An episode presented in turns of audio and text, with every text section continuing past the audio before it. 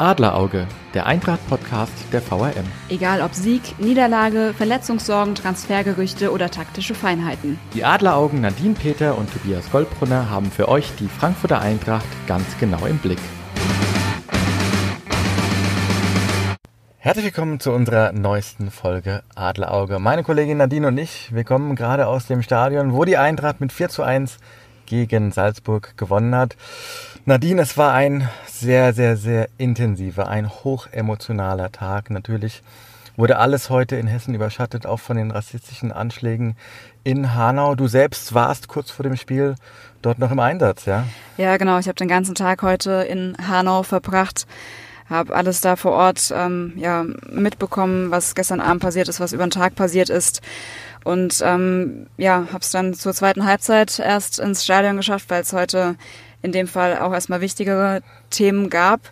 Ähm, habe aber auch ähm, in Hanau viele Leute tatsächlich gesehen, die abends, wie sie noch auf die Straße gegangen sind zur Mahnwache, ihre Eintrachtschals auch anhatten. Also auch da hat man schon gesehen, ähm, das geht dann doch nicht alles nebeneinander, sondern da ist auch, sind viele Verbindungen einfach ähm, zwischen den schlimmen Vorfällen in Hanau und auch der Eintracht. Und ich hatte dann auch noch, wie ich mich dann beeilen wollte und dann ins Stadion wollte, äh, stand ich in Hanau im Stau und habe aus dem Augenwinkel aus einem Sportsbar gesehen, da lief das Spiel ähm, dass Kamada gerade das 1 zu 0 geschossen hat. Und da bin ich dann auch schon ein bisschen entspannter Richtung Stadion gefahren, weil ich wusste, okay, die Mannschaft ist sportlich scheinbar dann schon voll dabei. Mhm.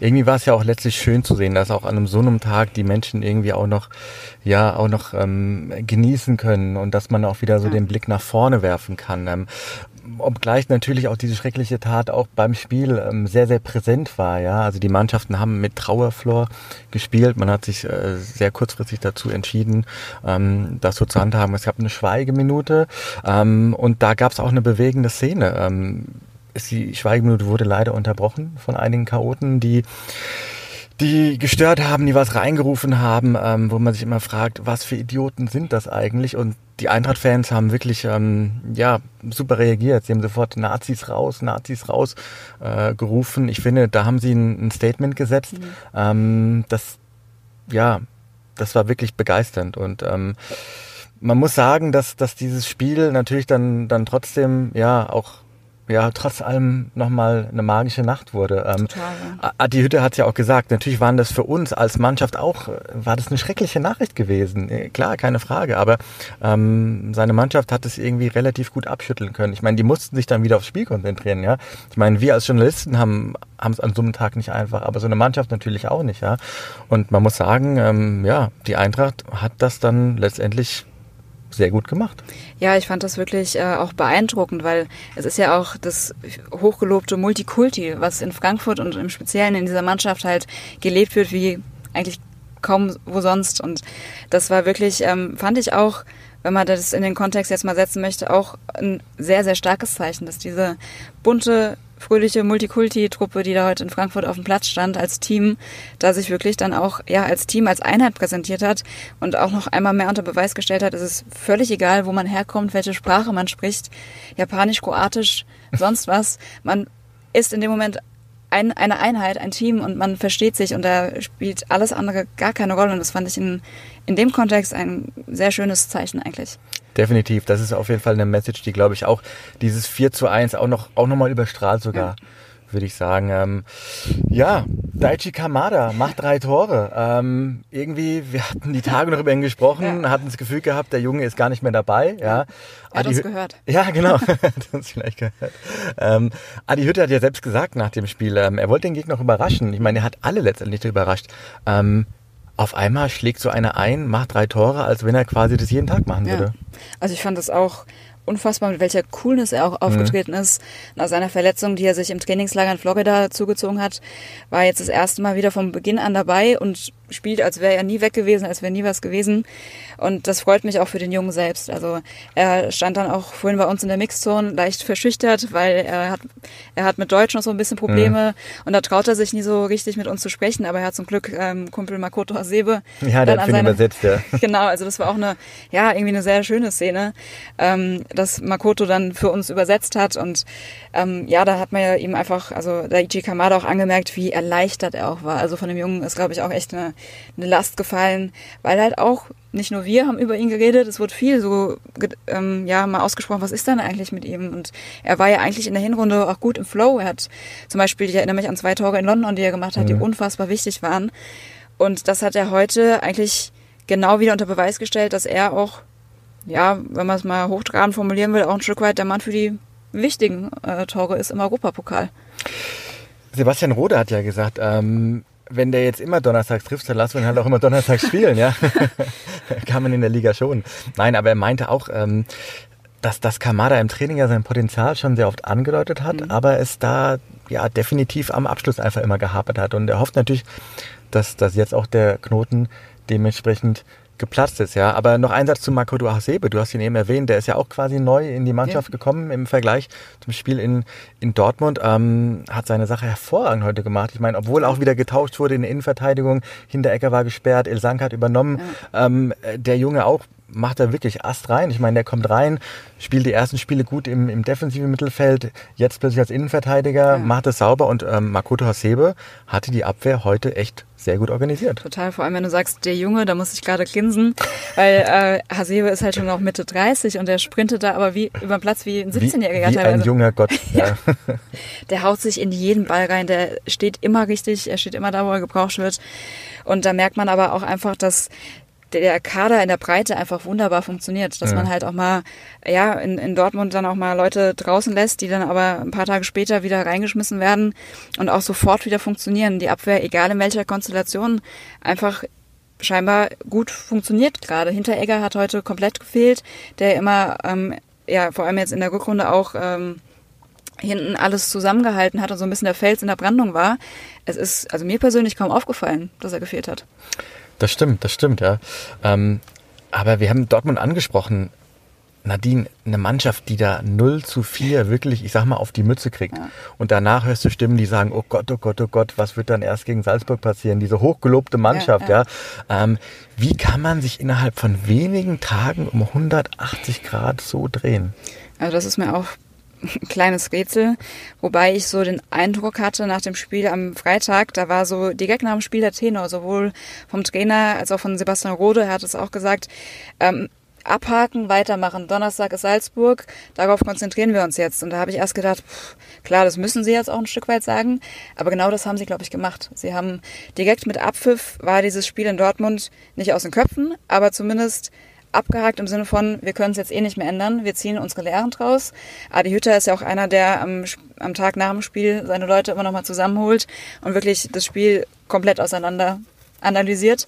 Und man wird sich samstags hingesetzt haben, alles analysiert haben, Fehler aufgezeigt haben und ja, dann im, in den letzten Tagen im Training versucht haben, diese Fehler abzustellen. Nur so kann ich es mir erklären, dass man da wirklich knallhart, schonungslos in die Analyse gegangen ist, aber halt mit dem Hintergrund, wir können es eh nicht mehr ändern, wir haben nur die Chance, es besser zu machen.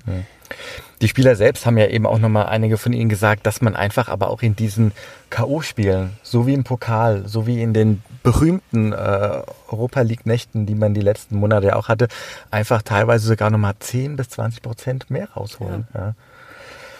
Das, das ist natürlich schwierig, weil in der Bundesliga hast du natürlich dann jetzt läufst du Gefahr, dann so ein bisschen ins Niemandsland äh, mhm. zu rutschen. Ähm, aber in der Europa League äh, und vielleicht dann auch im, im Pokal gegen Bremen, dann haust du natürlich auch immer einen raus, ja.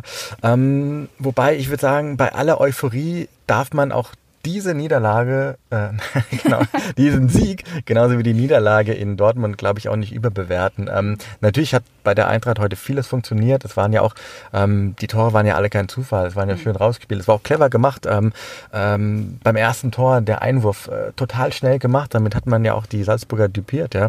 Ähm, beim 2 zu 0 klasse von hinten rausgespielt, über die ganze, über das ganze Feld hinweg gespielt. Ja. Aber ähm, Salzburg war heute einfach in meinen Augen auch nicht bei sich gewesen. Ähm, die Mannschaft war, war erschreckend schwach. Da kam kaum Gegenwehr. Die hatten kaum Torchancen. Ähm, ich glaube, und das war auch das große Thema danach, dass so ein Verlust von, äh, von Holland, ja, und ich meine, man sieht ja, was der Junge, und ich da kann man glaube ich Junge sagen, ähm, was, was der in Dortmund zeigt, was es einfach für ein Ausnahmekönner ist. Und wenn du so einen verlierst, ich glaube, das, das, das reißt ein Riesenloch in deine Mannschaft. Und dementsprechend verunsichert waren die Salzburger auch. Ich meine, die haben jetzt das zweite Spiel in Folge verloren, seitdem Haaland weg ist. Und auch ähm, der, der Trainer Jesse Marsch, er wurde von den Journalisten natürlich immer und immer wieder danach angesprochen. Ähm, fehlt er einfach, fehlt Holland, fehlt er einfach, kann man ihn ersetzen? Und selbst er war irgendwann noch an einem Punkt, wo er, du hast gemerkt, er will eigentlich sagen, nein, nein, nein, um Gottes Willen, äh, ich muss natürlich jetzt positiv nach vorne schauen, die Mannschaft aufrütteln. Ähm, aber selbst ihm hast du angemerkt, ähm, ja, den können wir einfach nicht ersetzen. Und das ist eben auch schwer für uns, ja. Ja, das ist ja verständlich, wenn da einer so eine Lücke reißt. Das verunsichert eine Mannschaft ja auch ein Stück weit, die sich ja auch immer ja, ein bisschen auf ihn verlassen hat. Die wussten, da vorne steht einer, der macht seine Buden. Das macht natürlich schon was mit der Mannschaft, wenn so einer dann fehlt.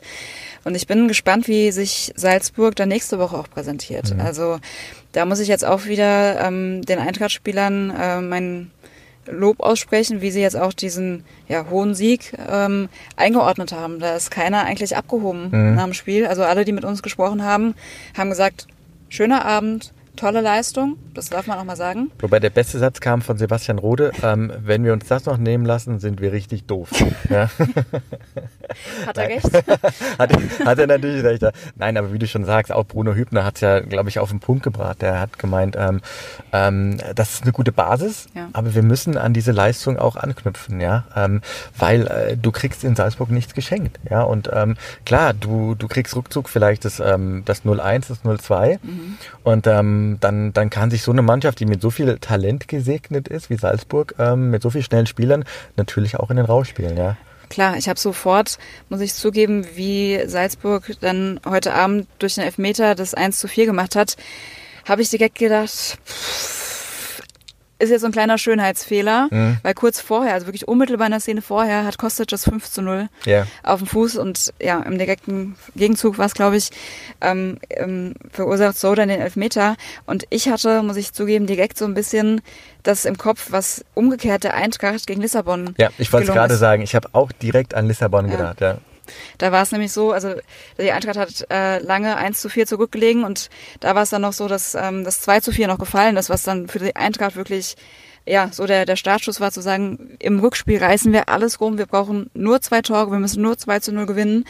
Naja, und Salzburg, ich meine, so ein 3 zu 0 ist jetzt auch kein Ergebnis, was selten vorkommt. Ne? Also ein 3 zu 0 zu Hause. Nächste Woche würde den, äh, den Salzburgern reichen, wobei natürlich da muss ich auch bei Sebastian Rode, muss ich recht geben, also dumm wäre es schon, wenn man sich das jetzt wirklich so eine Ausgangssituation. Sehr, sehr dumm sogar, ja. ja. Hat er auch selbst gesagt. Ähm, jetzt geht es ja schon relativ schnell weiter. Ähm, Montagabend gegen mhm. Union Berlin. Ähm, klar, jeder spricht schon davon, dass man dann in Salzburg natürlich auch dann das Ding festzurren will, dass man weiterkommt, hochkonzentriert. Ähm, wo steht dann dieses Unionsspiel plötzlich dazwischen? Mittendrin irgendwie. Also ja auch heute Abend habe ich wenig Spieler gehört, die gesagt haben, wir müssen uns jetzt auf Union mhm. konzentrieren. Ich glaube, Trapp hat es kurz angesprochen. Hier, mhm. Achtung, wir haben am Montag auch noch ein Bundesligaspiel. Ja. Das ist jetzt natürlich, wie du es auch schon gesagt hast, generell so das Problem, wie man jetzt diesen Spagat wieder auch hinbekommt zwischen Europa League, zwischen diesen magischen Nächten, mhm. die man hier jetzt äh, ja fast im Wochenrhythmus feiern kann, wenn man weiterkommt. Ähm, und auch DFB-Pokal, wo dann mit einem Sieg dann auch im Halbfinale ähm, wo man im Halbfinale steht, das ist jetzt, ich glaube, das ist wirklich weniger ein physisches, denn auch ein Kopfproblem, was eventuell auftreten könnte, dass man sich halt jetzt ähm, am Montag das so ein bisschen ausblendet und schon wieder auf Salzburg am Donnerstag konzentriert. Da ist jetzt meiner Meinung nach aber auch der Trainer gefragt. Und ich ja. glaube, Adi Hütter ist da ja ein sehr bescheidener Mensch, auch der auch in der Pressekonferenz eben gesagt hat, Ball flach halten, nächste Woche schweres Rückspiel, Montag Bundesliga.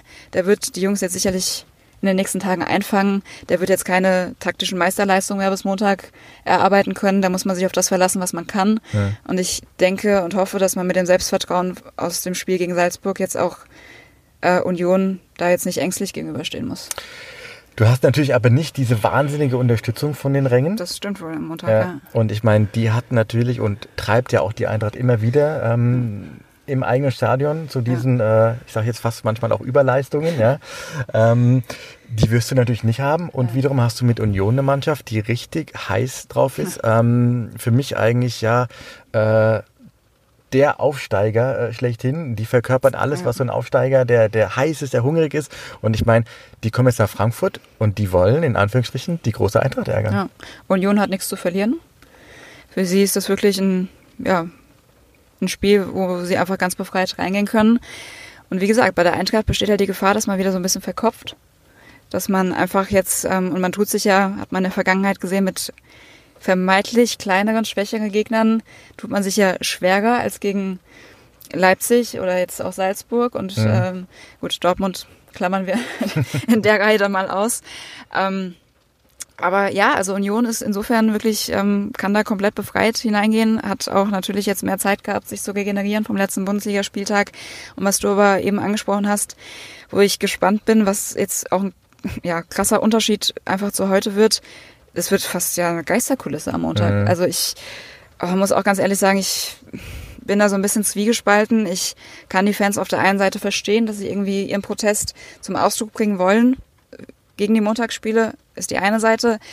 Aber ob das jetzt wirklich mit einem, ja, fast Liebesentzug, kann man es ja nennen, mhm. äh, auf die eigene Mannschaft umgemünzt werden muss, weiß ich nicht. Also das ge gefühlt schadet das der Mannschaft mehr, als dass es irgendwie die Message transportiert gegen die Montagsspiele. Wahrscheinlich hätte man auch andere Mittel und Wege finden können. Also das stimmt, ja. Zumal Meinung, ja die Montagsspiele eh abgeschafft werden. Ja. ja. Deswegen. Und ja. die Frankfurter haben ja eigentlich die, die Fans zuletzt auch immer ein Stück weit auch Humor bewiesen in ihren Aktionen. Ich erinnere mich an Montagsspiel in Wolfsburg, Ostermontag war es, glaube ich, letztes Jahr, wo sie dann bunte Flummis auf, ja. auf Feld, aufs Feld geworfen ja, haben. Ja, das hat Eindruck, Eindruck hinterlassen. Ja. Das hat auch für Bilder gesorgt, die gingen quer durch die Republik. Also klar, damit setzt du, glaube ich, eher ein Zeichen. Ja.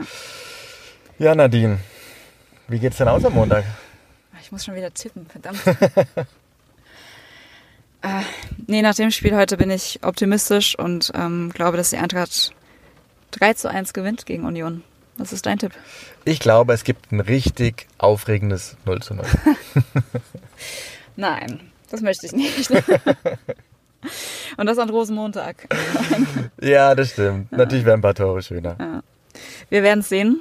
Äh, wir werden auch in der nächsten Folge Adlerauge ausführlich über das Spiel gegen Union Berlin berichten und äh, freuen uns schon. Definitiv. Bis dann. Ciao. Ein Angebot der VRM.